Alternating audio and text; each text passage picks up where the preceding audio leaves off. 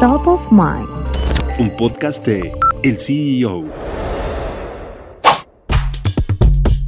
Construcción del tren Maya, la Sedena adquirió balastro casi un 70% más caro de una empresa de Jorge Almilcar Olana Paricio, que es amigo de Andrés Manuel y Gonzalo López Beltrán. El balastro es un material indispensable para la construcción de la obra insignia de la 4T. Latinus reveló que Gonzalo López Beltrán, el tercer hijo del presidente Andrés Manuel López Obrador, estaría involucrado en una red de negocios y tráfico de influencias ligadas a la construcción del tren Maya, a través de Jorge Almilcar Olana Paricio y sus empresas.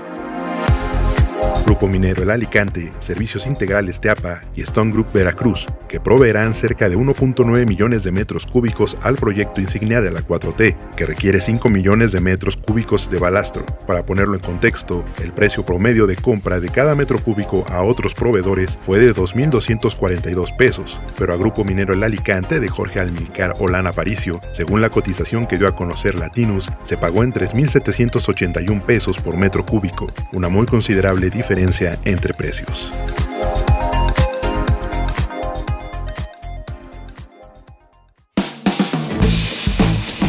Mantente en el mercado con las noticias más importantes de la tecnología y los negocios, escuchando y compartiendo todos nuestros podcasts en el CEO.com, en arroba el CEO- en Twitter y el CEO en Instagram. Soy Israel Águila y nos escuchamos la próxima.